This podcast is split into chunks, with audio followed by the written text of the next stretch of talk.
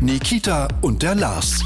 Mit Nikita Miller. Mein deutscher Freund Lars kommt zu mir und sagt, Nikita, das ist doch alles Schwachsinn. Ich weiß, deutsche Junge, aber was genau meinst du jetzt im Einzelnen? Ja, Vatertag, Nikita. Du hast keine Kinder. Was juckt dich der Vatertag? Ja, aber ich habe einen Vater, Nikita. Wie verbringst du eigentlich den Vatertag? Nun ja, also ich bin mal zu meinem Vater und ich habe ihm gesagt, dass bald Vatertag ist und dass ich Lust hätte auf einen Vater-Sohn-Ausflug. Ja, und was hat er gesagt? Nur er sagte, das sei eine sehr gute Idee, aber auch, dass das nicht möglich sei, weil ich keinen Sohn habe.